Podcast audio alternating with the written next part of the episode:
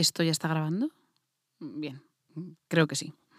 Hola, girls, bienvenidas. Nosotras somos Ana Rey y Lara Álvarez y aquí hemos venido a hablar de bragas. De bragas y de tetas felices. De por qué hay tangas que te resultan cómodos y otros que se te meten por la raja del culo. Vamos a hablar, efectivamente, de traseros, de la talla perfecta de sujetador, de las formas de bikini que se adaptan mejor a cada tipo de teta y de qué bañador va a ser el más molón de la temporada. Este es un espacio para hablar de fajas, de sujetadores de lactancia y de deportivos. Vaya, todo lo que siempre quisiste saber sobre corsetería, pero nadie te contó. Porque además, dentro del mundo de la moda, las bragas son las grandes desconocidas. Somos el patito feo. Y con este podcast queremos reivindicar la importancia de la ropa interior. Pero no solo eso. Además vamos a hablar con mujeres de cosas importantes que nos pasan a nosotras. Porque todas somos reinas. Y sí, este es un podcast patrocinado por Reinas Corsetería, que faltaría más que no lo dijéramos. Y aquí os vamos a contar todo lo que hemos aprendido en estos 13 años de andadura.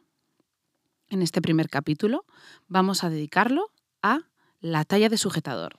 Pero antes, música maestro. Soy una reina de mi planeta.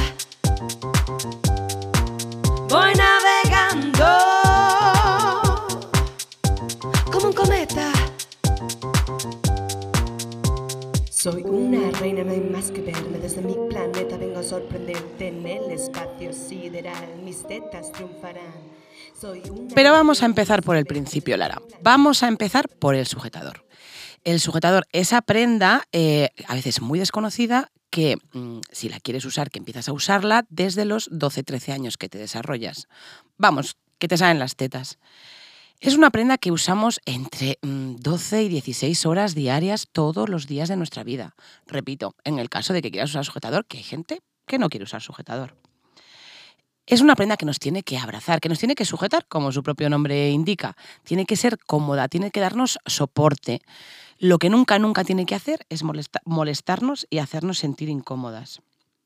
Ese sujetador nos va a dar libertad para poder movernos, para poder correr, bailar, saltar, hacer deporte, eh, hacer que esa camiseta tan chula nos quede fenomenal, ese escote de vestido nos encante. Pero lo más, lo más importante de un sujetador es que sea cómodo. Y para que sea cómodo, pues hay una cosa fundamental, Lara, que es que, que esté en tu talla. Efectivamente. Efectivamente. De esto hemos venido a hablar hoy. Hay que hablar de una cosa muy importante y es que el sujetador cuando te lo pones, por la mañanita, por la tarde cuando te lo pongas, tiene que eh, hacerte sentir cómoda. Es, la sensación es como si no llevara nada. No llevara No llevará nada. No llevará nada. nada. Efectivamente. Mm, Si tú tienes que estar con tu sujetador, pues eh, que estás bajando la banda todo el rato, que estás recolocándote los tirantes, que estás como tirando del aro, que bueno, que te estorba, que te molesta, que te pica, que te sube, que te baja, es que eso mm, es que no es tu sujetador o no está en tu talla correcta. El problema de todo esto es que el 85, sí señoras, 85% de las mujeres no sabe su talla de sujetador. O cree que la sabe y la que cree que sabe no es su talla correcta de sujetador. Lo ha llevado incorrectamente toda la vida. Así que te voy a decir una cosa, Lara, así a lo loco. Tu talla de sujetador no es una 100. ¿Cómo que no va a ser una 100? ¿No chan, es una 100? chan, chan. No es una 100. ¿No es una 100? Vaya, No. qué decepción. pues no, claro que tu talla no es una 100. Porque es que todas las tallas de sujetador tienen obligatoriamente un número y una letra. El número hace referencia al contorno y tiene una relación directa con nuestras medidas. Y la letra indica la profundidad de la copa. Es decir, la diferencia de tamaño que hay entre el tamaño de nuestro pecho y de nuestro contorno. Señora Rey Núñez, ¿pero por qué estamos tan familiarizados con parámetros? ¿Por qué no estamos familiarizadas, perdón, con estos parámetros tan necesarios, tan necesarios, si llevamos sujetador toda la vida? Pues Lara, me encanta que me hagas esta pregunta y es porque tradicionalmente en España la corsetería se ha vendido mal. Muy mal. Em, los sitios donde se vendía, bueno, donde se vende corsetería en España de toda la vida, pues mercerías, eh, grandes almacenes, grandes superficies, franquicias, desconocen eh, esto que estamos contando, el tema de los dos parámetros.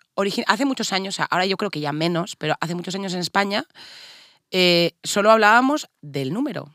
Pues, pues hablábamos de, eres una 100, eres una 105. Se daba por hecho siempre que estabas trabajando en la Copa B, quiero decir. Bueno, A ver, a ver. eh, eso de que desconocen, desco- desconocen o les interesa desconocer. hoy les interesa poco, efectivamente.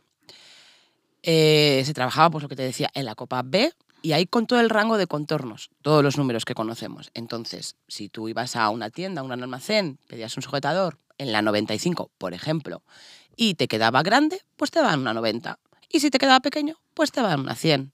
Y sí, a lo mejor el pecho te cabía, pero el contorno no era el adecuado.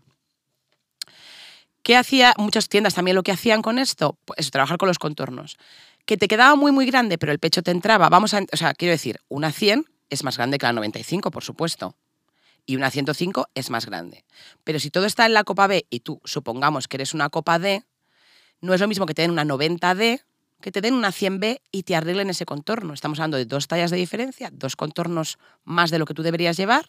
Entonces, lo que se hacía también era una modista, te desmontaba ese sujetador, cortaba la espalda, lo hacía más estrecho. Esto es un error. ¿Por qué es un error? Ese sujetador se ha construido para una copa B, una 100B. Tiene unas características, una anchura de tirante, una elasticidad de espalda preparada para esa talla, un contorno 100, una copa B. Si tú eres una copa D y un contorno bastante más pequeño, la espalda tiene que tener otra tensión, los tirantes tienen que tener otra anchura, la apertura de la copa, aunque te entre el pecho, no es la misma. Por eso, la ignorancia de las tallas de las copas viene de cómo se han vendido tradicionalmente, que es mal. Pero así, para eso estamos nosotras, para eso apareció Reinas Corsetería en España hace 13 años, para cambiar esto. ¿Tú te acuerdas de tu primer sujetador, Ana? Me acuerdo de mi primer sujetador, sí señora. Fue un top, un top sin aritos que me compró mi mami, blanco, muy mono, que tenía una foquita muy mona, un parchecito en el medio de las copas y me encantaba. Ese fue mi primer sujetador mío que mi madre me compró para mí, pero me le compró porque yo robé uno a mi hermana mayor. Pobre. Vale, ya es que mm, tenía 12 o 13 años y mis compañeras del cole tenían tetas y yo no. Ah, mira, ten cuidado con lo que deseas. que a veces se te cumple. Entonces Robin sujetaba a mi hermana que tiene mm, tres añitos más y le metí relleno así como papel higiénico, bolitas. No me quedó muy bien de decir, el polo del uniforme blanco se notaban así como los piquitos. Entonces, No entiendo por qué. No, no sé. Y entonces mi madre vio que yo quería como un sujetador y entonces me compró un topcito que era lo que necesitaba yo en ese momento, sin aros. ¿El tuyo, Lara, cómo fue? ¿Te acuerdas? Yo me acuerdo eh, perfectamente de él. Era blanco, eh, tenía la copa completamente lisa, pero no armada, o sea, lo que ahora llamamos un performado, y tenía, como se llevaba en la época, los tirantes intercambiables. Podías poner el Uh. tirante blanco, el tirante transparente, ya sabes, a tope de tendencia en los Uh. 90, y eh, también lo podías poner en un discretísimo naranja fosforito. Madre mía. Lo que me acuerdo es que yo pasé como del top, top, top, estuve como 20 minutos con el top, porque las tetas me salieron así como catapluf, tetas de golpe. Y recuerdo eh, ir a comprar ese sujetador perfectamente. Y yo ahora lo pienso en retrospectiva desde el conocimiento que tengo, Ujú. y es que yo ya estaba en una copa D tranquilamente. O sea, Salieron las tetas. Tranquilamente. mm, A mí me pasó no tan rápido, pero bueno, sí fue un verano, como empezar el verano sin tetas y acabar el verano y decir, madre mía, mm, estas tetas. Yo en abril estaba usando todavía camiseta interior porque se me quedan los riñones fríos. En mayo top, en julio sujetador, pero con aro y todo, vamos. O sea, como puede ser el sujetador que llevo hoy puesto. Madre mía. Así que, sí, sí. Pues esto es toda la vida, eh, nos han vendido los sujetadores mal, buenos sujetadores, que encima no es que no sean malos, pero no se, mm, se hacía mal con solo la copa B. En algún caso lo loco traían la copa C y muy a lo loco la D. También te voy a decir una cosa, es muchísimo más fácil eh, vender mal que vender bien. ¿Sí? ¿Por qué? Pues mm, claro, amiga mía, estamos hablando de que en total tallas existentes de sujetador en el mundo mm, habrá alrededor de unas 190, ¿Ah, sí? No lo 200, había oído nunca. 200 tallas más o menos. Eh, pero claro, tener stock de unas 200 tallas en diferentes modelos, colores, armados, sin armar, pues es complicado. a Bueno, pues tener, es tener pues, mucho stock. Claro, a tener pues eso, 12, mm, 16 tallas, 20 como mucho, y con esas trabajar a todas las mujeres del mundo. Pero sorpresa, las mujeres somos distintas y cada una necesita su talla y su forma. Corta, pega y colorea. bueno, Ahora que tenemos claro por qué nunca hemos acertado con la talla de sujetadores, te estarás preguntando, ¿cómo calculo mi talla? Y es que, amigas, para esto, como diría Rocío Jurado, hay que empezar por el punto de partida. Para hacer con nosotras este ejercicio necesitas una cinta métrica. Primero, lo que vamos a medir primero es el contorno, es decir, justo por debajo de nuestro pecho. Es importante que para esta medición no aprietes demasiado, respires normal. Si, no estás respirando, respira, respira que lo necesitas. Y que tengas cuidado que el metro, o sea, esto muchas veces es la mejor manera de hacerlo es frente a un espejo, porque así vas a tener cuidado con que el metro esté tenso, tanto por delante como por detrás, porque si no, tú te estás viendo por delante y todo muy bien, pero por detrás está así como bailonguero el metro. Esto te va a dar un número en centímetros. Bueno, si estás viendo con un metro en centímetros, que es lo que nosotros te aconsejamos en este momento, y si no, pues tendrás que utilizar una calculadora online para cambiar de, tu sistema métrico a nuestro sistema métrico de hoy, que es centímetros. Esta medida es perfecta si te gusta ir muy apretada. Si no te gusta ir muy apretada, puedes sumarle 5 centímetros. Y si le sumas ya 10 centímetros, vas a restar sujeción a la prenda, pero es por si no te gusta ir apretada, ¿vale? Entonces, yo ahora mismo, por ejemplo, tengo de contorno, que me he medido esta mañana antes de venir, 91 centímetros. Yo, ahora mismo, en este momento de mi vida, aguanto bien la presión. Y yo me quedaría, importante lo que digo de que en este momento de mi vida, me quedaría con 90 centímetros, ¿vale? Porque medía 91, pues me voy a quedar con el 90. Pero lo normal sería eh, sumarle 5 centímetros. Así que yo de contorno a mí misma, si no fuera yo misma, me daría una 95. Voy a hacer una confesión para que luego nadie se alarme. En tienda realmente no usamos el metro, porque tenemos el ojo entrenado y nos resulta mucho más fácil hacerlo de manera directa. Y sí, efectivamente, nosotras tallamos de manera directa y esto cuando tú lo cuentas en una terraza, pues ¿qué nos pasa, Ana? Pues ¿Qué nos, pasa? en una terraza, en el baño de una discoteca. ¿Cuántas veces hemos mm, tallado a ojímetro por ahí? Si me diera un euro por cada teta que he tocado en bares, madre mía. Que tú te hagas una cositería. ¿Y qué talla soy? ¿Y que nunca lo he sabido. ¿Me puedes decir la talla que O me puedes colocar el sujetador. Esto mis amigas se aprovechan. O sea, yo hay veces que llego hemos quedado y lo primero que hago es colocarle las tetas a todas. A todas. Y claro. Tira de tirar, claro, claro, claro, Sí, sí, efectivamente, eso me pasa a mí también. Así que nosotros usamos el metro porque tenemos el ojo entrenado, pero para que tú ahora mismo en tu casa veas cuál es tu talla de sujetador, úsalo. ¿Vale?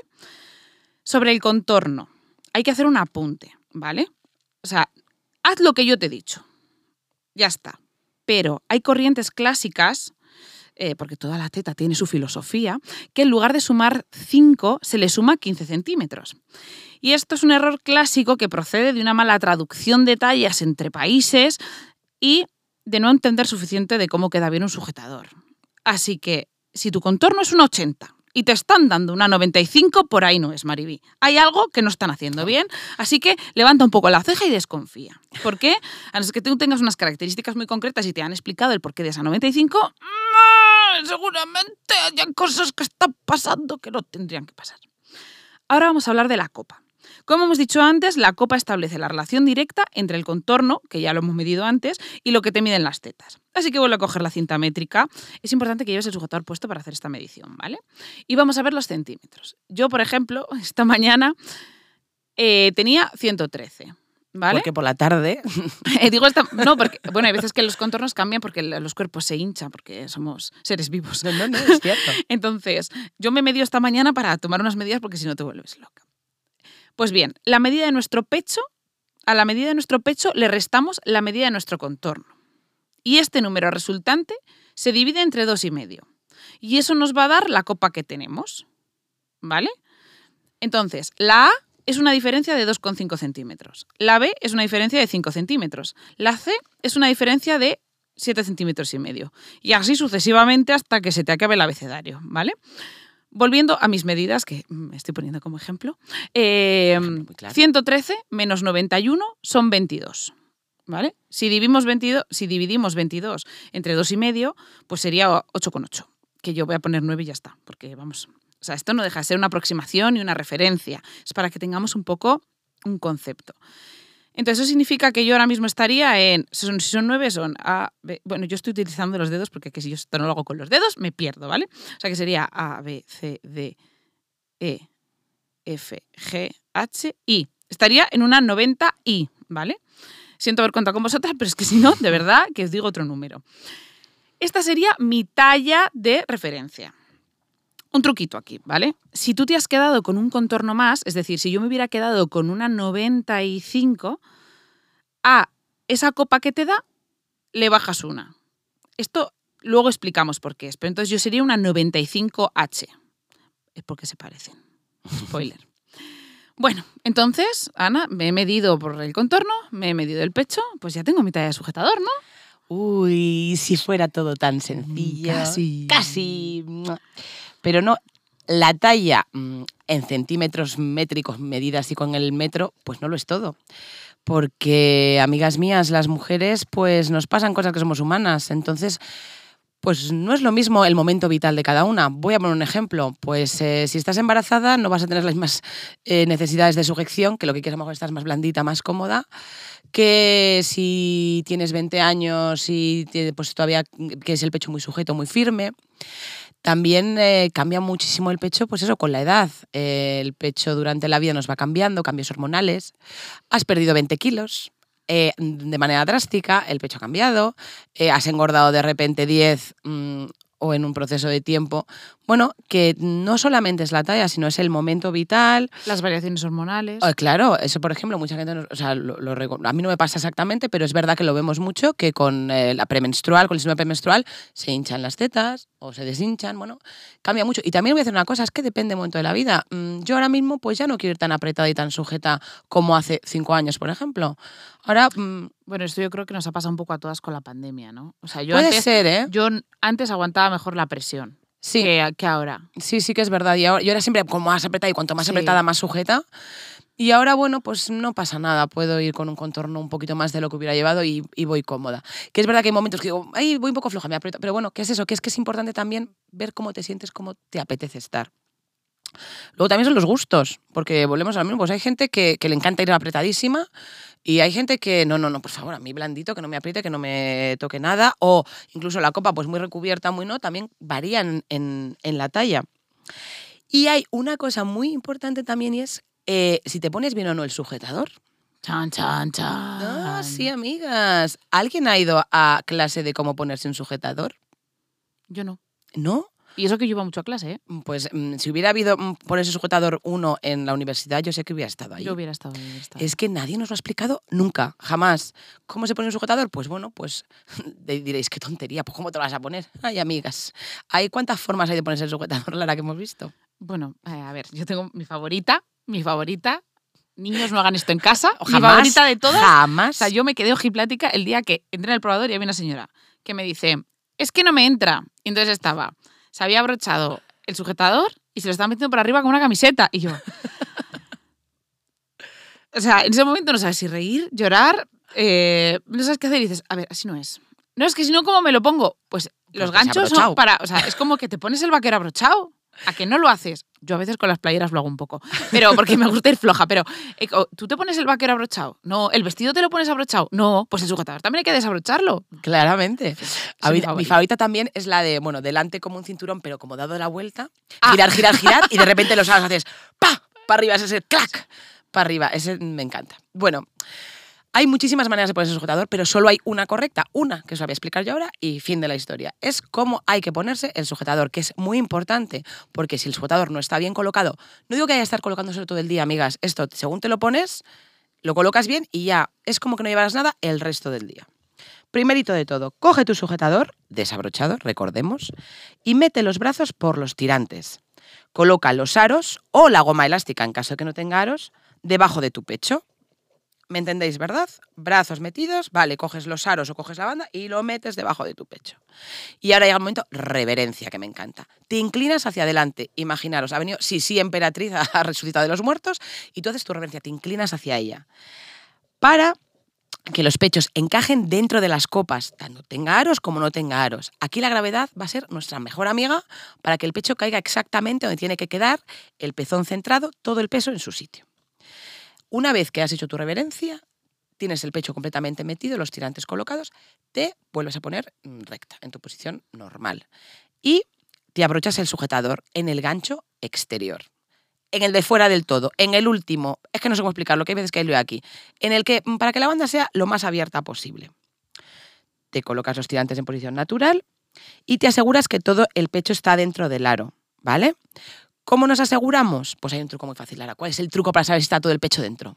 Pues hay que levantar los brazos, como que estuvieras en un concierto de Britney Spears. Levantando. Bueno, eso no es Britney Spears, pero. Levantando. No puedo las cantar manos. más. Copyright, copyright, copyright.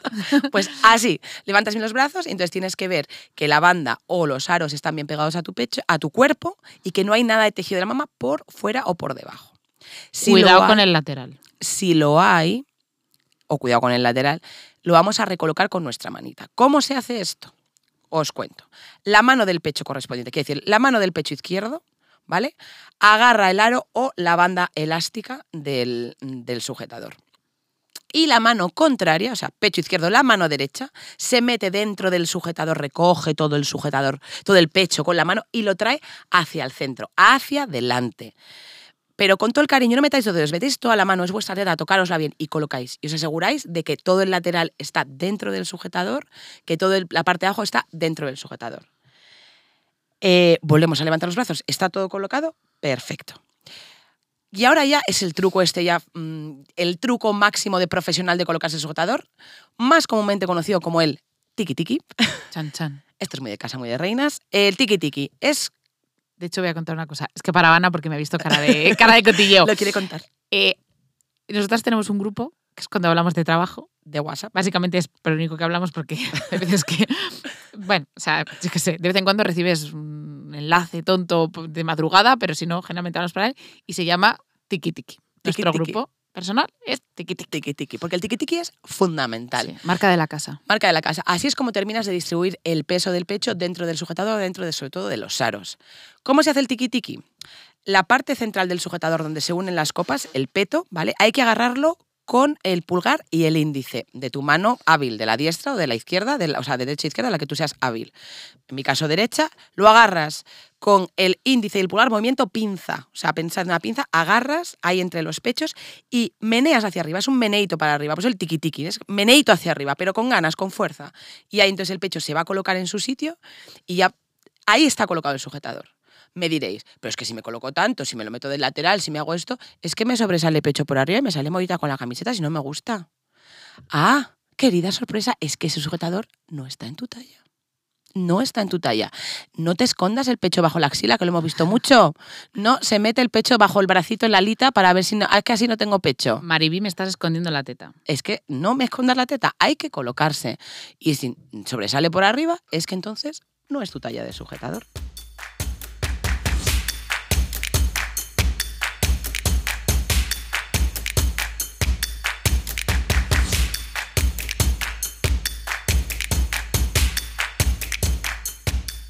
Bueno, bueno, pues si esto no te ha parecido suficiente, ahora veo tus dos y envido dos más.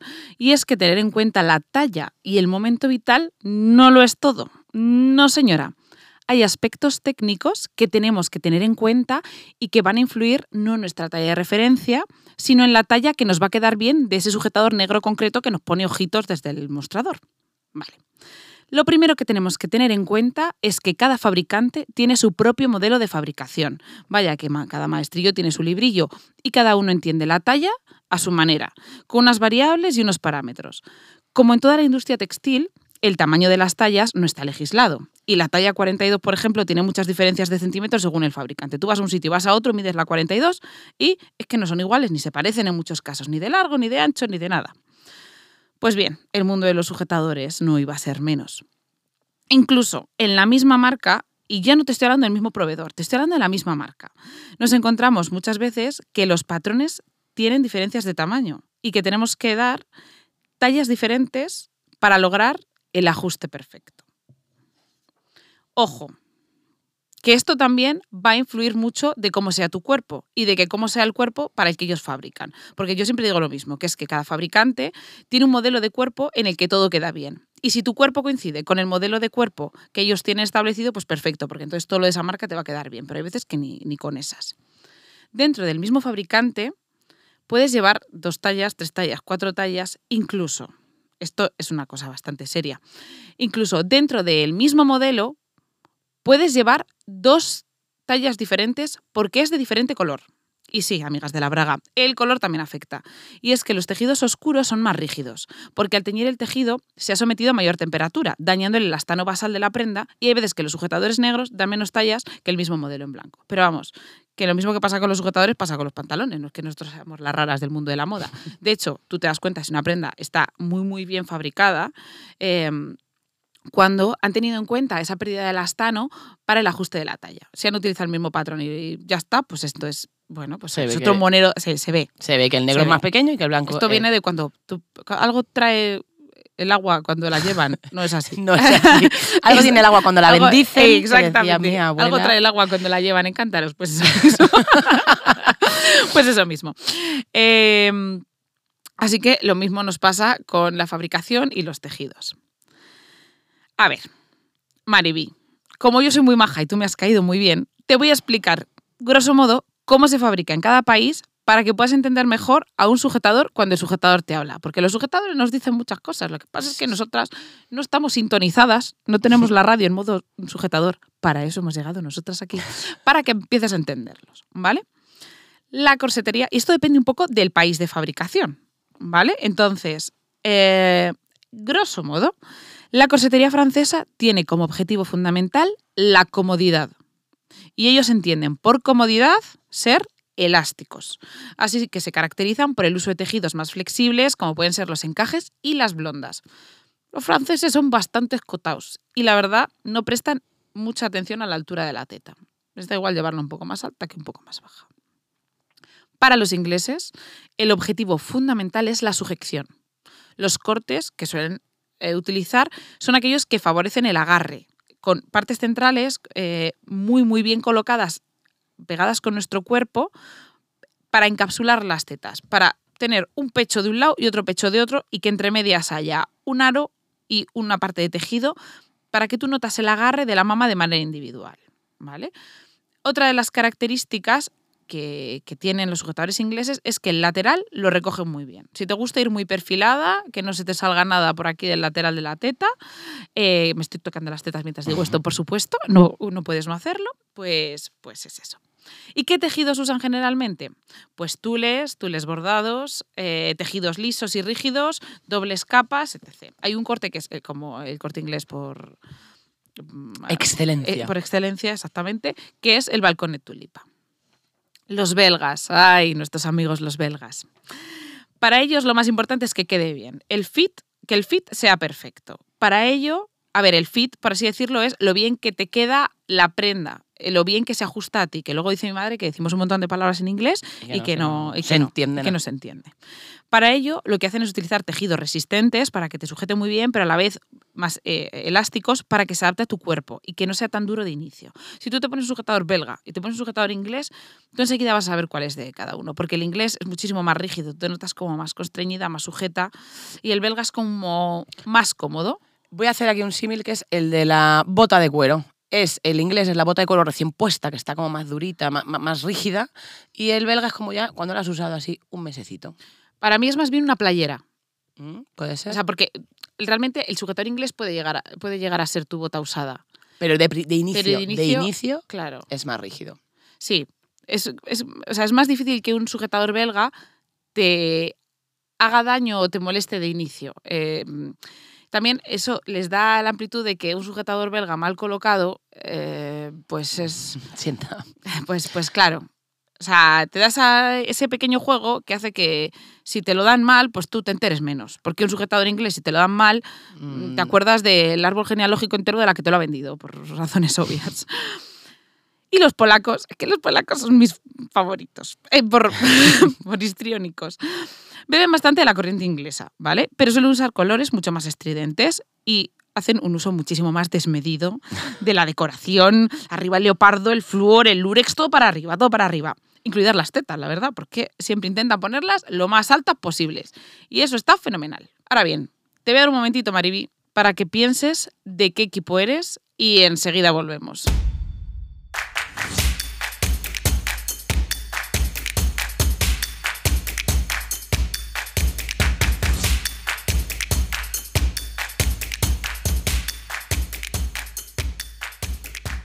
Otra de las cosas que tenemos que tener en cuenta es que cada país utiliza un sistema métrico diferente.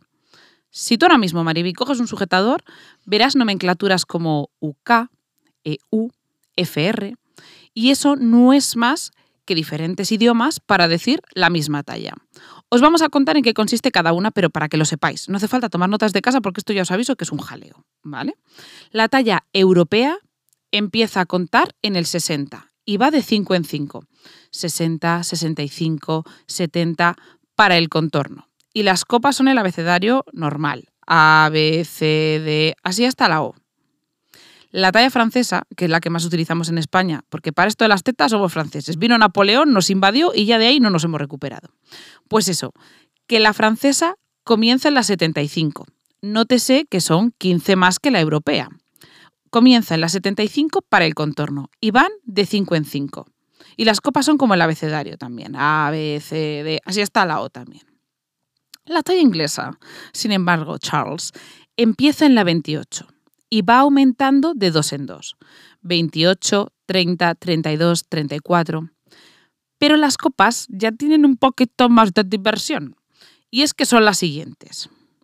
A, B, C, D, doble D, E. La E no la E doble, no sabemos por qué. F, FF, G, GG, Jeje. H, que con esta señal no se puede trabajar. Eh, H, HH, no hay I. J, JJ, K y KK, que eso te pasa- Caca. eso- Tres años tiene. Cinco. Cinco. Eh, así que así son. Spoiler. Aquí os voy a contar una cosa. Las de UCA, estas raras de las dobles copas, me subo uno, la y no cuenta, es la que usamos nosotras. Esto es lo que mejor nos resulta. Y fue una decisión que tomamos en un momento determinado por culpa de cosas que pasaron, pero que no lo voy a contar ahora porque esto me da para largo. Y cuando venga la persona responsable que va a venir a hablar con nosotras, que lo cuente ella. Porque claro, estoy yo aquí contando cosas que no me atañen. Pero hay un motivo. Bueno, hasta ahí. Pero es que esos tres sistemas métricos no son los únicos, ¿no? No, amigas, no. Es que si sigues con las etiquetas puedes saber eh, otro tipo de letras como USA, AU. Por ejemplo, AU es el australiano, que usa 6, 8, 10, 12 para los contornos. El alemán, que usa los contornos ingleses de 30, 32, tal, pero le suma 4.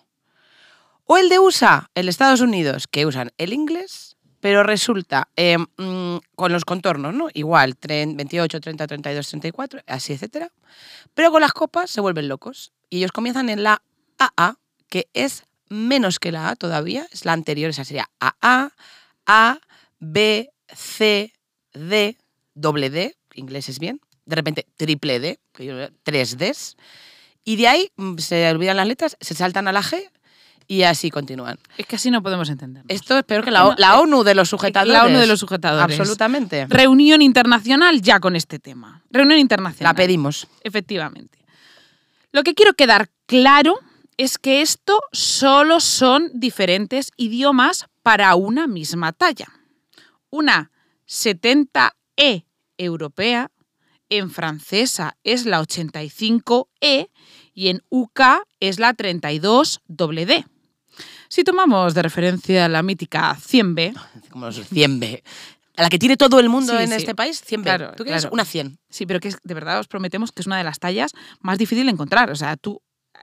O sea, las 100 Bs son prácticamente inexistentes. De perso- o sea, De una persona personas- con una 100B real en su cuerpo, que la veas y digas, es una 100B de contorno y copa. Sí, que a lo mejor En 13 años hemos visto, mm, 10. Te iba a decir 12, sí, sí, Vale, 12 ahí personas. estamos. ¿Una por año? Ponle que 15. Venga, a lo loco. A lo loco.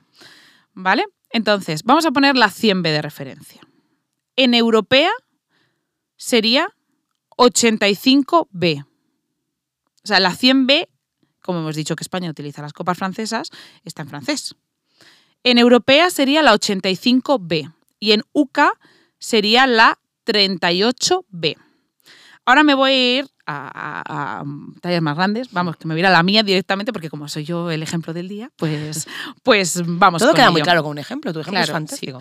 Aparte es un ejemplo real de carne y hueso, que eso siempre viene bien. Yo os he dicho que ahora mismo sería una 90 I en francesa. En europea sería una 75I y en UK sería una 34G. Vale, ya está, las tallas explicadas. Bien, Lara, muy bien. Y ahora os preguntaréis, em, ¿y esto cuando llega alguien nuevo a trabajar a Reinas, mm, pues cómo se lo explicáis? Pues eh, fácil no es, como podéis ver. Es complejo, pero bueno, nosotros tenemos em, un sistema eh, que creemos que facilita. Como ha dicho Lara, nosotras no trabajamos con el metro, trabajamos con el ojo, ¿vale? Entonces, eh, dividimos un poco el contorno y la copa en tres grandes grupos cada uno, a ojo, ¿vale? Voy a decirlos, o sea, dividimos los contornos en pequeños, medianos y grandes, porque unos son más pequeños que otros, más medianos y grandes. No que es que tú eres de las grandes, yo soy de las pequeñas, no. Podemos decir grupo 1, grupo 2 y grupo 3. Los contornos pequeños van desde la 75, mm, estoy hablando en francesa todo el rato, ¿vale? Desde la 75 hasta la 90. Los contornos medianos desde la 95 hasta la 100 105 y los contornos más grandes desde la 105 pues hasta la 125, 100, bueno, 140 que tenemos, 145. ¿Vale? Y las copas lo mismo. Hacemos un poquito esa división, pues las más pequeñitas de la A a la D. Uy, esto lo voy a tener que hacer en UK porque no me las sé las copas yo en, en, inglesa, en francesa. De la A a la D las pequeñas. No, porque la G, que ha sido la mía, es la I. O sea, claro, que, o sea que se, ah, vale, es consejo. Ah, eh, vale. Si es que al final soy nota de referencia. de la Muy modesta en e de cosas. A la H serían las medianas y de la I, no, no, no, hasta la I serían las medianas y de la J hasta la O serían las más grandes. Efectivamente. Es, entonces, eh, cuando vemos a una persona, primero el ojo, ¿no? Pues eh, contorno grande, mediano, pequeño y copa grande, mediano, pequeña y haces tu conversión. Esto más o menos visualmente en tu cabeza. Pero también usamos una cosa muy importante que es los cuerpos de referencia. ¿Qué son los cuerpos de referencia? Pues todas tenemos amigas, madres, hijas, mm, una Lara aquí al lado que nos sirve de ejemplo. Entonces tú ves una mujer y dices, uy, esta es, eh, bueno, esto, yo digo como yo trabajo, ¿no? Veo una persona en el probador y digo, uy, esta se me parece a Lara, por ejemplo. Vamos a tener, es Lara ejemplo hoy. Lara es el ejemplo de hoy. Entonces, pienso un poco eso, más o menos su contorno, más o menos su copa eh, y, que, y por el tipo de pecho, qué sujetador más o menos le daría. Todo esto veis más o menos, porque luego yo le voy a traer un sujetador a ojímetro, se lo voy a poner y con este sujetador voy a comprobar si estaba acertada en mi ojo. Que normalmente sí, porque somos muy buenas, hay que decirlo, y a la primerita acertamos. Pero si nos hemos equivocado, no pasa nada, porque ah, reajustamos. Me he quedado corta de contorno, te doy una más. Me he quedado grande de copa, te doy una menos. Y ahí ajustamos. Y aquí ya tenemos tu talla, ¿vale? Tenemos tu talla en un sujetador específico. Voy a usarlo con nombres, ¿vale? O sea, porque nosotros, por ejemplo, tallamos con el modelo Illusion de Fantasy. Es un sujetador que usamos muchísimo para tallar, que para nosotros, digamos, es el neutro, ¿vale? Con ese sujetador en color mm, arena, mm, Lara es una 90 copa I, que hemos dicho, ¿vale? Es perfecta, muy bien. Pero es que ahora Lara quiere otra cosa. Quiere un sujetador, eh, este sujetador es inglés, por ejemplo, quiere un sujetador belga, o quiero un sujetador polaco. Entonces, em, yo tengo que extrapolar esa talla que tengo de referencia Lara en ese sujetador exacto puesto al otro, al, otro modelo que ella quiere. ¿Vale? y al color que ella quiere, porque como hemos dicho antes, es que si es negro, esa 90 i por ejemplo, en ese mismo sujetador, a lo mejor se convierte en una 95H. Eh, ¿Vale? Eh, entonces, lo, em, es una talla de referencia, no os obsesionéis ¿no? cuando tengamos la medida, no, es que ya, ya me ha salido, lo que según me ha dicho las medidas, soy una 95E y soy una 95E para siempre. Y si me dan una otra, es que me han dado una 90F, está mal. No, no está mal. Depende del modelo, del sujetador, del fabricante, de tu momento vital, del color, de muchísimas cosas. ¿Vale? Y entonces, nosotras para trabajar usamos esto de la talla equivalente. Es un truquito que os va a contar Lara. Antes eh, voy a hacer un apunte con, esto que contaba Ana. O sea, nosotros eh, te tallamos, cuando ya tenemos tu talla de referencia, escuchamos tus necesidades. No hace falta que tú sepas de dónde es el país de fabricación. Tú nos dices, eh, yo quiero pues, que esto me hace la teta muy a pico y quiero algo que me haga la teta más redonda o tal. Entonces nosotros sabemos qué modelo queremos darte y sobre todo sabemos cómo conmutan entre sí las tallas. Es decir, sabemos que a lo mejor hay un modelo en concreto de la misma marca que el Illusion del que hablaba antes Ana, que talla una copa menos o hay que darte un contorno menos porque es más elástico o mm, necesitamos eh, subir una copa y un contorno porque se ha fabricado más pequeño y esto solamente hablando de la misma marca, o sea que si ya me voy a otras marcas, pues nosotros sabemos cómo por así decirlo, conmutan entre sí. O sea, tú nos cuentas tus necesidades, nosotros ya ese trabajo Ajustamos, eh, claro. lo, lo hacemos, ¿vale? Y para ajustar, o sea, si yo llego al probador y veo que a ti el sujetador te queda bien de copa, pero grande de contorno o pequeño de contorno, tengo que aprender a moverme entre las tallas, porque es que hay una relación entre ellas, que es lo que vamos a hablar. Y este concepto que, repito, es una herramienta para trabajar, es la talla equivalente. La talla equivalente no es ningún truquito. La talla equivalente es una herramienta corsetera. No entendamos las cosas como no son. para nosotras. ¿Vale? Y es que la talla equivalente, es que me voy a enfadar hablando de este tema, es uno de los grandes engaños del mundo de la corsetería. Y aquí hemos venido a desvelarlo. Porque yo, teniendo razón, no necesito tener amigas. Y esto es así. Cuando tú ya tienes tu talla, es que me enfado muchísimo con este tema. A ver, las tallas equivalentes nos ayudan a ver la relación entre las tallas. Que voy a hablar el lenguaje francés sin que sirva de precedente. Pero a partir de hoy os vamos a hablar todo en UK y chispún. O sea que si me equivoco me corregirá Ana y ya está. Porque el francés no lo tenemos No tan lo nuestro, practicado no y es lo Ana nuestro. dice que yo hablo muy mal francés y no sé decir mucho. La- la mierda que- Sí, sí, es que, bueno, esta historia os la contamos otro día. Eh, si tú tienes una 90F y ese sujetador específico te aprieta de contorno, hay que darte un contorno más. Pero si te damos una 95F, te estoy dando un contorno más grande y una copa más grande. Entonces tengo que darte un contorno más, pero una copa menos. Entonces te daría una 95E. He subido un contorno y he bajado una copa. Y eso significa que la teta te va a quedar bien, pero que la espalda es más grande. Y si te queda flojo y tú eras una 90F, recordemos, si te queda flojo te voy a dar una 85G. Es decir, te estoy dando en la misma copa, pero con el contorno sujetador más apretado, aunque la nomenclatura sea diferente porque he disminuido un contorno y aumentado una copa. ¿Vale? Por lo tanto, no es la misma talla ni te va a quedar igual. Es decir, y repito este concepto para que quede claro cristalino. Es una herramienta para buscar el sujetador que te queda bien. No es sustituible. No, no es sustituible. Si te queda bien el sujetador en la 90F, tu talla de ese sujetador es la 90F. No te compres la 95E porque a los dos meses se te va a subir la espalda. Ya está, ya lo he dicho. Y es que cuando lo veo por ahí, porque yo esto lo veo, es que yo miro todo, pienso, las estamos engañando. Y luego no se fían de nosotras, porque es que yo el otro día me encontré en otro momento de mi vida eh, a una chica eh, que me dijo, estábamos hablando de sujetadores y tal, y me dice, es que yo había perdido la fe en las corseterías, porque me fui a una, que yo sé cuál es, pero no voy a decir el nombre, y me vendieron un sujetador de 70 euros y a las dos puestas se me caía. Y es que, claro, utilizaron las tallas equivalentes, que las tallas equivalentes pueden ser como Buzz Lightyear, hasta el infinito y más allá, para darle algo en el que le entrara la teta y no tuvieron en cuenta el contorno.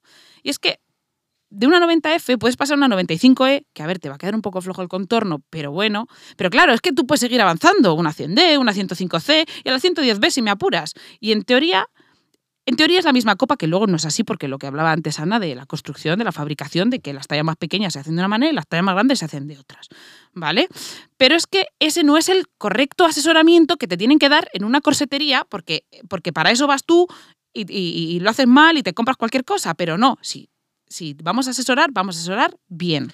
Y ya está, voy a dejar el tema porque no acabamos el podcast, solo me estoy haciendo enemigos, archienemigos. Ellos saben de quién estoy hablando y tú tienes que dar de comer a dos niños hoy. Pero esto es muy importante, muy importante. O sea, es, es lo que es que quiero remarcarlo de verdad. Es Lo que que, ha muy dicho, importante. lo que ha dicho Lara. O sea, es una herramienta para nosotras, para poder trabajar la equivalencia, ¿no? Subes arriba, bajas la otra, es como se trabaja. Pero que no te digan, o sea, si yo soy una 90F, no puedo ser una 100D, porque no puedo serlo. Las tetas me entran. Bueno, me entran, Ya, bueno. más o menos. Sí. Pero como tengo También una- te entran en un calcetín. Es No, que, que me enfado. Es que es así, lo que lo tengamos claro. No, es que es la misma. No es la misma. Si es una 90F, es una 90F por una razón. Y no me vale que es que la, la 100D me vale. Te vale, no te queda bien, no te sujeta, no es tu talla, no es lo mismo. Y esto, claro, muy bonito en tienda con nuestro gímetro todo fantástico, todo perfecto, pero ahora llega el momento de la modernidad, la tienda online, el internet. Así que nada, online, que os preguntaréis cómo lo estamos haciendo En online. porque diréis, esta chapa que nos habéis ¿cómo lo metido aquí vosotras, ¿cómo lo hacéis online? Pues bien, hemos desarrollado unas variables eh, que se relacionan entre sí, que ni en la NASA, para que esté todo, todo interrelacionado en función a tu talla, Mariby, en www.reinascorsetería.com. Esto lo hemos tenido en cuenta. Todo. ¿Qué puede pasar? Que a ti te llegue a casa tres sujetadores nuestros y te lleguen en tres tallas diferentes. Pero ahora ya has entendido por qué te llegan en tres tallas diferentes. Porque nosotras, es que a veces que las tallas ni, se pa- ni Ni se, se parecen. parecen. Pero es que nosotros sabemos cuál es tu talla base y conocemos bien cómo reacciona cada uno de los sujetadores. Así que pruébatelos, colócatelos como te ha contado Ana y ya verás cómo estás perfecta. Los tres te van a quedar bien. Pero, claro, mm, ¿cómo sabemos si un sujetador nos queda bien? ¿Esto os lo habéis preguntado alguna vez? Porque, claro, yo me pongo un pantalón y digo, ¿me queda bien o no? ¿No? Me, aprieta, me sube, me baja. Pero cuando te pones un sujetador, nadie te ha contado eh, cómo se tiene que comportar para que te quede realmente bien. Cinco cositas súper facilitas que os voy a contar para que lo sepáis para siempre cuando os compréis un sujetador o para que el que llevéis puesto ahora veáis, os toquéis un poco y veáis, ¿lo llevo bien o no lo llevo bien? Número Están todas en casa tocándose las Ah, tetas a la espero ahora mismo que estén tocando y por la calle. Estarás contenta. Es- y por la calle tocándose viva tocarse las tetas. Primero de todo, la banda del sujetador es el 80% de la sujeción. La banda tiene que sujetarnos correctamente, sin apretarnos, pero sin estar muy floja que se nos suba. Tiene que ir perpendicular a nuestro pecho y paralela al suelo. Ponte en el espejo de perfil y mira dónde está la banda de, su- de tu sujetador. ¿Está paralela al suelo o se te está subiendo hacia arriba? Si te está subiendo hacia arriba, esa banda es grande. Las copas tienen que recoger todo el tejido de la mama, como he dicho antes, todo la teta dentro de la copa o del tejido de la copa si no lleva aros, dentro del aro. Tiene que estar todo completamente recogido. Si lleva aros, tiene que ir pegado completamente al cuerpo y no tiene que sobresalir el pecho ni por debajo, ni por los laterales, ni por arriba, como hemos dicho. O en caso de ah, preformado, el sujetador armado o preformado no tiene que ahuecar tampoco, ¿vale? Aquí, oh, sorpresa, un tip, el sujetador puede ahuecar por dos razones, porque te quede grande, como todas suponéis, o Porque por- te quede pequeño. porque te quede pequeño, efectivamente, es que a Lara le encanta es que me encanta él porque te quede pequeño. Lo explico L- 800 veces. Lo vamos a explicar 800 veces. Sí. No ahora, pero vamos a explicar. Pues puede ser porque te quede pequeño.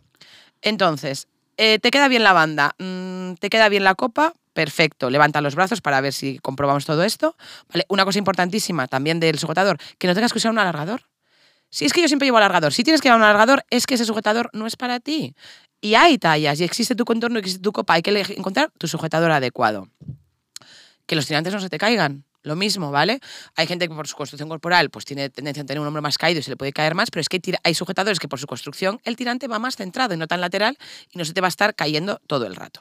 Así que, chicas, comprobad que todo esto se cumpla. Sobre todo, importantísimo, el tema de la banda y el tema de la copa. Si, así vas a saber si el sujetador te queda bien o no.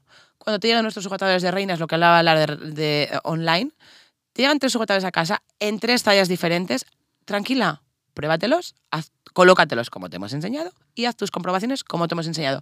Así vas a saber siempre. Nadie te va- esto, es, esto es tema de confianza. Ya nadie te lo tiene que contar, lo, lo sabes tú, si te queda Exacto. bien o no, para Exacto. siempre. Pues después de esta valiosísima información sobre el mundo de los sujetadores, que te hemos contado millones de cosas que nunca se habían contado antes, tengo preparado una entrevista. Así que voy a poneros un poco de musiquita y nos vamos con ella. Muchísimas gracias por escucharnos.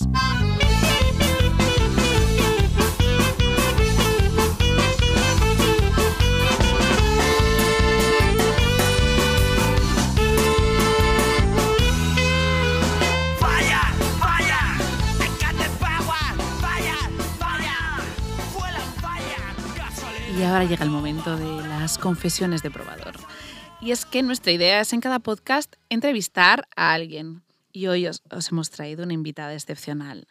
Maja, eh, majísima, vamos, una mujer de bandera. Tiene muchísimas cosas interesantísimas que contar y seguro que no la habéis oído antes. Y es que mi entrevistada de hoy es Ana Rey Núñez, que aquí me acompaña. Gracias por Wow, llamarme para tu programa. wow, wow, ¡Qué emoción! wow. Mi primera entrevista. Eh, sí, tu primera entrevista sobre todo. Eh, entonces, eh, tengo aquí un sobre, Oh, Dios mío. tengo aquí un sobre ¿Qué cerrado. es eso? En el que pone entrevista a Ana, para que no lo vea, porque yo noto que eh, si no, es que es una cuza. Entonces, si no me lo. Cuza es una expresión muy de mi pueblo que me encanta. Muy de Zamora, sí. Es muy cuza, entonces, si no, eh, ella iba a querer leer las preguntas que la Claro, tengo y está preparada. Así que, por favor, Ana Rey Núñez, abra usted su sobre. Ay, Dios mío. A ver, a ver, a ver. Tengo un folio, dos folios, eh, absolutamente, completamente en blanco. Gracias. Esto es todo lo que tenías que preguntar. Eso es todo lo que tengo que preguntarte. Gracias, ha sido un placer. Ha sido un placer. A ver, es que eh, nos conocemos desde hace tanto tiempo que no necesito apuntarte las preguntas Oh. Que quiero hacerte en este momento. Vamos a empezar. Eh, la primera pregunta que tengo para ti, que es ¿por qué decidiste abrir Reinas Corsetería? Pues ha básicamente nerviosa, es ¿eh? que me he puesto un poco nerviosa. es que Lara nunca había hecho una entrevista. Ya, ya, ya lo sé, es guay. Y tiene sabe- miedo. Tengo miedo porque ya sabe muchas cosas. Conocemos todos vuestros secretos. Em, ¿Por qué decidí abrir Reinas? Bueno, pues porque básicamente lo que decíamos, un verano de repente no tenía tetas y llegó septiembre y tenía unas tetas un poco grandecitas. Entonces, eh, con 15 años, eh, 16 fue un drama comprarme un sujetador. Ir con mi madre a las tiendas clásicas, mm, llorar muy fuerte, mm, todo color carne, blanco, negro, todo me quedaba mal, el contorno era enorme, una modista me lo cortaba, era horrendo. Entonces yo, con 19 años, eh, me fui a vivir a Inglaterra, así es que todo tiene sentido. Todo tiene sentido. Y me fui a trabajar de azafata de Ryanair. Esta parte me encanta. Es que es. Este es el año 2002, exactamente. Y esto Ana casi no lo cuenta, ¿vale? Porque es como que su etapa de azafata en Ryanair la tiene, la tiene Mm, oculta. Sí, es como Poco. secretito, pero la verdad que fue un año Sí. fantástico de mi vida, me lo pasé un año y pico y tengo grandes amigos, grandes experiencias de esa época. Y una de ellas fue, yo vivía en un pueblito pequeñito al lado del aeropuerto de Stansted Airport y había un pueblecito, o sea, quiero decir un pueblo, ¿vale? Eh, no sé, 30 10.000 habitantes, 15.000 no tiene más. Y había una mercería, allí se llama Carol's Lingerie. Y yo dije, bueno, pues ya está, voy a entrar a comprar un sujetador, porque total, en España no lo encuentro, pues aquí yo qué sé, tiempo hacen bonicos. Entonces entré, entonces una bra fitter, que es como se llama corsetera en inglés, me hizo un bra fitting. O sea, básicamente me midió, me dio mi talla perfecta y empezó a sacarme cosas bonitas de colores y, y- y- estampadas y juveniles. Y yo lloraba fuerte. O sea, de hecho, mm, llamé a mi madre, Lola. Lola, que ha encontrado la tienda que tengo sujetadores, mi madre solo me dijo, hija, ¿tienes dinero? Si no tienes, te lo mando, cómprate cuatro, déjame en paz. Jamás quiero volver a comprar un sujetador contigo porque era dramático. Yo me enfadaba muchísimo. Mi madre pagaba mm, dinerales. mm, Aquí se van a notar los 800 años que tengo, 10.000 pesetas. 10.000 Sí. pesetas por un sujetador feísimo. Claro, que no me claro. gustaba. Y entonces, cuando, bueno, España, ta, ta, ta, ta, ta, ta, y yo dije, no puedo ser tan rara. No me puede pasar solo a mí esto. Y yo vi que faltaba un tipo de tienda así, en por lo menos Valladolid, nuestra ciudad. ¿Y luego qué hiciste? Cuéntanos. Pues eh, lo primero que hice fue volver unos años después a Carol's, preguntar un poco, in- investigar, leer mucho internet, mandar mails a las marcas, buscar catálogos, bueno, investigar todo lo posible porque yo quería tener pues, las mejores marcas corseteras. Era fundamental para mí, que fueran muy buenas eh, patrones, muy buenos tejidos y que duraran mucho tiempo y bonicos. Busqué un local bonito también, porque el local era importante, y entonces encontré un local, hice una obra así muy andar por casa con todos mis hermanos, mis cuñados, mis amigos, mm, pintamos, em, hicimos mudanza, todos mis amigos ahí estaban. Llamé a las marcas, mandé emails, vinieron personas a visitarme con muestrarios, compré un poco... Que habrá mucha gente que no sepa cómo, cómo se trabaja en una tienda, ¿no? Pero generalmente lo que se hace es comprar por temporadas. Dejo a Ana que nos lo explique. Eh, no, bueno, básicamente que compras como con mucho tiempo de antelación. O sea, hay una, digamos, un rango de básicos que puedes comprar durante todo el año, pero si yo quiero comprar, por ejemplo, los bikinis de este año, que ya estamos teniéndolos en tienda, eh, que se reciben más o menos en marzo o así, por lo tanto somos previsoras y prontito, se compran en verano del año anterior. O sea, la temporada de verano 2023 la hemos comprado en julio de 2022 para que les dé tiempo a fabricarlo y tenerlo. Hay veces que se nos olvida que, que- va a llegar. Sí, cuando mi casa digo, esto lo Esto sí, sí. esto". Entonces, llegaron gente... ¿Cómo, cómo fue tu primer día? Con las puertas abiertas. Eh, bueno, el primer día para mí fueron los ver los muestrarios. Claro, la tienda estaba en obras. Entonces, mm, mm, voy a contarlo todo. Sí, sí, He es que si no te lo voy a preguntar. O sea, que si no lo cuentas tú, te lo pregunto Eh, yo. El primer muestrario mm, lo vi en un bar mm, que estaba, yo estaba en el Es número nuestro 13. podcast, podemos hacer publicidad, no pasa nada. Pues lo vi en el Babalá. Mm, Para la gente de Valladolid es un bar mm, que estaba ah, en la calle San Martín número 23, yo estaba en San Martín número 13 y resultaba ser de mi mejor amigo de toda la infancia, de toda la vida, mi amigo Sergio, que había abierto el bar mm, seis meses antes. Entonces, ¿qué lugar de confianza mejor que un Bar de punkis, punkis, un que un bar de punkis. a mm, cinco números del mío, a mm, 50 metros? Y allí fuimos a ver muestrarios, me entraba en el probador y me los probaba esto me gustaba, esto no, ya una mujer apuntaba con un papel, palitos, palitos, palitos. Me gusta este, ponme dos, ponme tres, con la braga y así fue. ¿Cuál fue el reto del primer año? Bueno, el primer día de tienda abierta, No, es que se me ha olvidado, perdón. Es que digo, porque el reto, o sea, o sea número uno, me, morí- me moría de la vergüenza. O sea, era como, he abierto una tienda, la gente, o sea, contad con que yo venía de otro mundo completamente distinto, que era el de la hostelería, los hoteles, la aviación, o sea, el comercio, no tengo nadie en mi casa, o sea, era como loco, pero yo sabía que tenía que hacer esto, o sea, era como, tenía mi misión era poner esas tetas en su sitio. Y entonces no tenía ni idea. Entonces tenía como vergüencita y tenía como miedito. De hecho, la primera persona, me acuerdo perfecto, el primer conjunto que vendí, lo cobré sin IVA. Porque en el ticket salió un número, vamos a decir, 8 y el sin IVA era mm, 6,5. Pues yo dije 6,5 y cobré mal. La primera caja de mi vida salió mal. Pero bueno, pues luego poco a poco. El reto mayor del primer año fue hacer pasar a la gente al probador. Que la gente confiara en mí. O sea, cambiar la forma de comprar. Eso que hablábamos antes. La gente llega, coge un sujetador, me queda bien. Si hay un probador, entro yo sola y me lo pruebo. Pero que una persona externa me ayude, me asesore, me diga mi talla, me ayude a colocar un tirante, eso era una locura. Es que no lo, no, no lo veíamos en ninguna otra parte, entonces era un poco raro. Yo lo digo porque yo era clienta. Claro, Entonces, claro, esto ya lo- lo claro. Em, ¿Y cuál eran, eh, cómo fueron los inicios? Pues complicados por eso, por el sistema de cambio, o sea, de, de cambiar esa mentalidad. Pero O sea, también los fueron, primeros dos años, por que es a lo que me refiero con los inicios. Em, pues muy poquito a poco, muy pico y pala, muy insistir mucho, muy confiar en el concepto este de la talla. Yo siempre he estado obsesionada con la talla perfecta. O sea, yo he dejado de vender cosas porque no tenía la talla.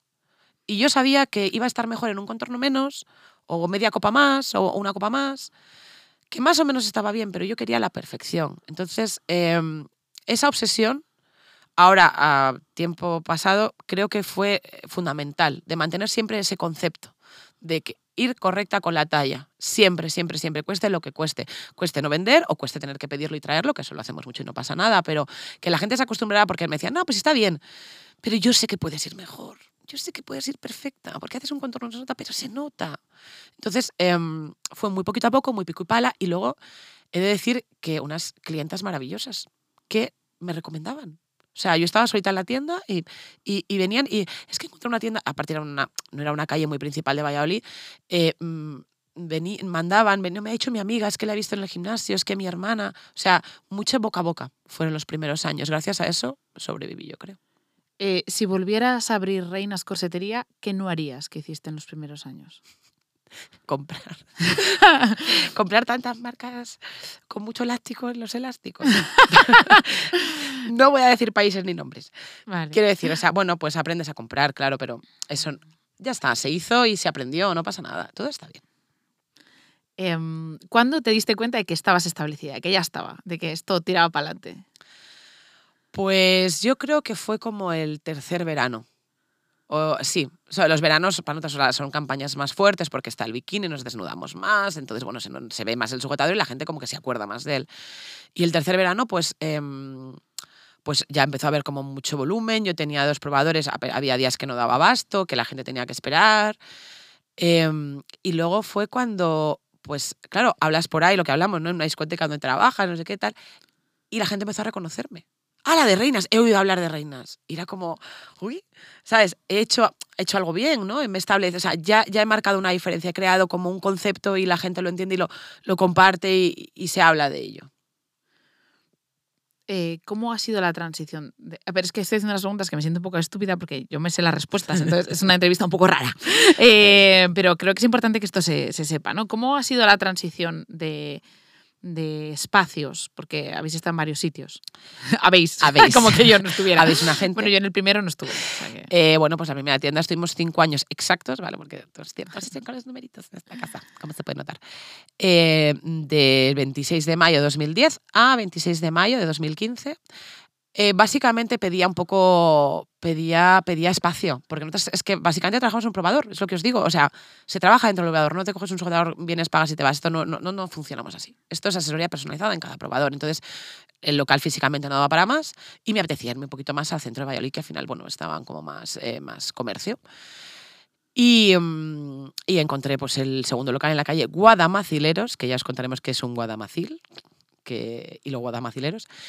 Y allí pues ya pasamos a cuatro probadores, una tienda más grande, ya más cerca del centro, a, y a incorporar personal eh, a trabajar conmigo, porque había tenido gente intermitente en los veranos de apoyo y tal, pero ya hay un momento en que pedía mm, otra persona en mi vida. Y ahí llegué yo. Ahí apareció Lara. ¿Qué día apareciste en nuestra vida? Eh, yo llegué un... La verdad es que era el 15 de febrero, pero yo siempre voy a decir que el 14 porque queda mucho más romántico. Así que la versión oficial es que el 14 de febrero, domingo, de 2016. Eh, Pero la seguridad social no opina lo mismo, pero a mí esos señores me dan igual, así que... Y ahí vino Lara, a, a- bueno, Lara era clienta. Lara, Sí, Lara llegué antes. llegó antes realmente a Con Reinas Loli, un beso. con su mami a comprarse un sujetador. Vale. Hoy no hemos venido a hablar de mí, hemos venido a hablar de ti. Eh, cuéntame, ¿cuál es de estos... ¿Cuántos años llevas ya? Pues este 26 de mayo se cumplen 13 maravillosos años. 13. Vale. Em, ¿Cuál es el mejor recuerdo que tienes de la tienda? Uf, que tengo muchas cosas bonitas. Le ha temblado el labio. Ahí un poquito y la nariz. Bueno, los mejores recuerdos o van relacionados con clientas siempre. O sea, con cosas que nos han pasado en probador, con, con haberle cambiado a una persona, con gente que te abraza y llora, con, con mujeres que dicen, Dios mío, es que nunca me he sentido así, no me he podido poner nunca esta camiseta, no iba tan tranquila. O sea, tengo, o sea, esos son mis más bonitos recuerdos de, de trabajar, es que es así. Porque luego esas clientas se han convertido, o sea, tengo clientes desde hace 13 años que vienen y siguen viniendo 13 años después y las he visto, pues eso, em, casarse, tener hijos, divorciarse, em, viene su madre, su hermana, vienen sagas completas de mujeres, que eso es fantástico. Viene la abuela, la hija, las nietas, las primas, las sobrinas, o sea, vienen mm, todas las mm, Martin Hill, vienen todas, es una cosa maravillosa. Y luego eh, las cosas que hemos eh, sacado de tienda. Eh, el primer, o sea, primer calendario, el primer desfile que pudimos hacer con cuerpos reales nuestros. Ese es uno de los momentos más emocionantes, yo creo. ¿Cuál es el peor recuerdo que tienes? El peor recuerdo, pues eh, aunque suene a topicazo, fue la pandemia. Fue el cambio. Bueno, a lo mejor te permitimos, ¿Me caer en el tópico. caer en el te tópico? permitimos caer en el tópico. Claro, porque eh, cambiamos a Macileros, luego no he contado, y luego en el 2020, justo en el 20, ¿os recordáis ese año fantástico? El 19 fue un año fenomenal, íbamos muy bien, habíamos incorporado a otra compañera, eh, veíamos que nos quedábamos pequeñas de probadores y me apetecía hacer una tienda como más... mm, bueno, Reina siempre es lugar seguro, pero era como pues hacer mm, desfiles, presentaciones, mm, charlas, bueno, o sea, como hacerla más interactiva, ¿no? Para hacer cosas más que no solamente comprar. Entonces había un local que me ponía ojitos en la calle Platerías, que me lleva poniendo ojitos así la vida entera, más o menos, Sí, porque sí. vivía a la vuelta desde el 12, bueno, en fin.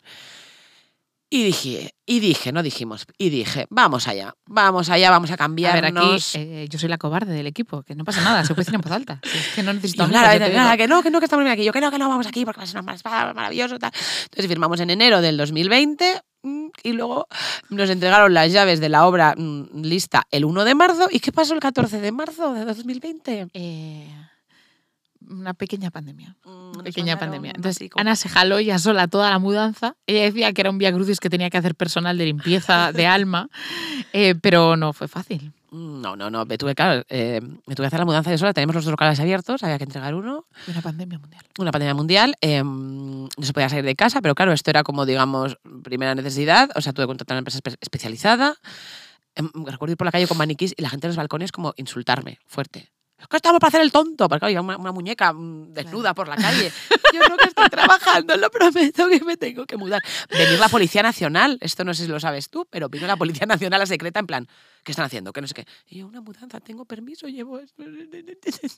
Aparte, en una mudanza que se podía hacer a pie porque eran como 20 metros. Bueno, de 100 metros. Sí, sí, la verdad. próxima, 80 metros, vamos a decir, pero se podía hacer a pie. De hecho, se hizo bastante a pie. Sí, sí. Eso es. Y es el peor momento, el no saber si volver a abrir, el, el que iba a pasar, el cómo iba a reaccionar la gente. Lo nuestro era tan privado, tan cercano al probador, pero bueno, seguimos.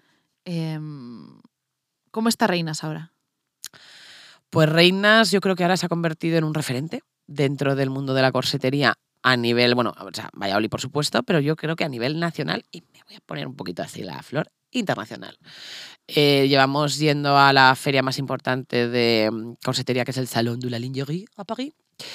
Y somos, bueno, pues eso, reconocidas por, por el sector, por, por diferentes tiendas y sobre todo por las marcas, nos escuchan eh, los diseñadores, eh, marketing, branding y, mm, bueno, pues eso creo que nos hemos convertido en las locas de los sujetadores, básicamente, como nos has podido hablar, oído hablar antes.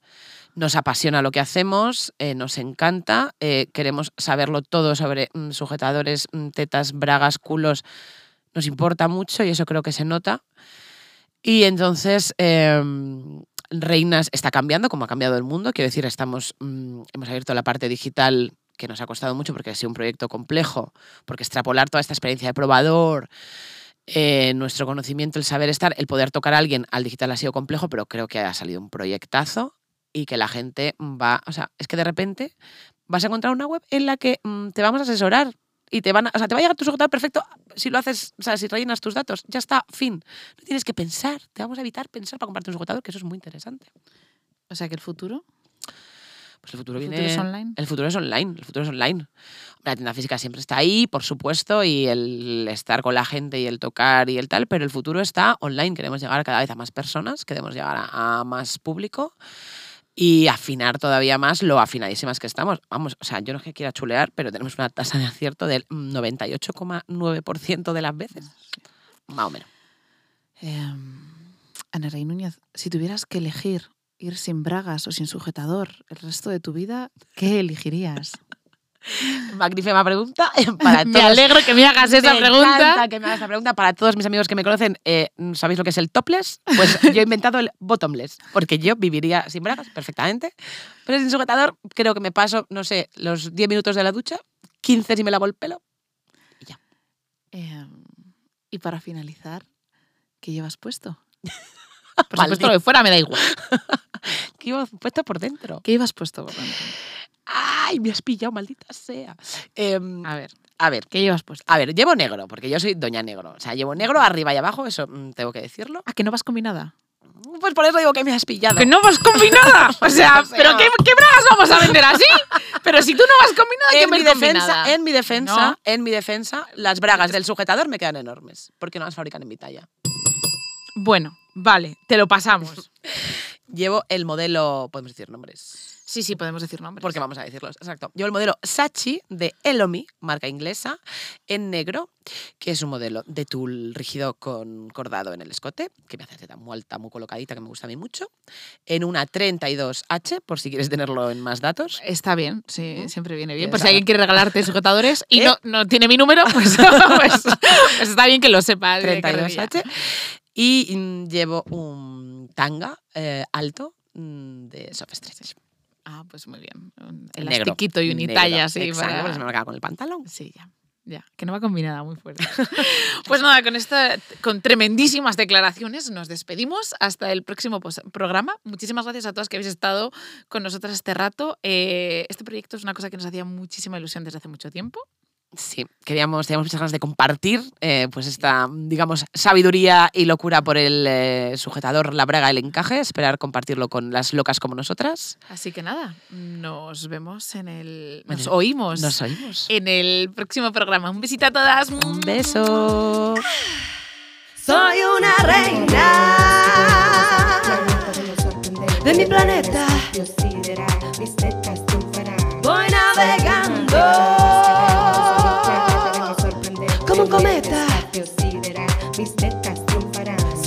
una reina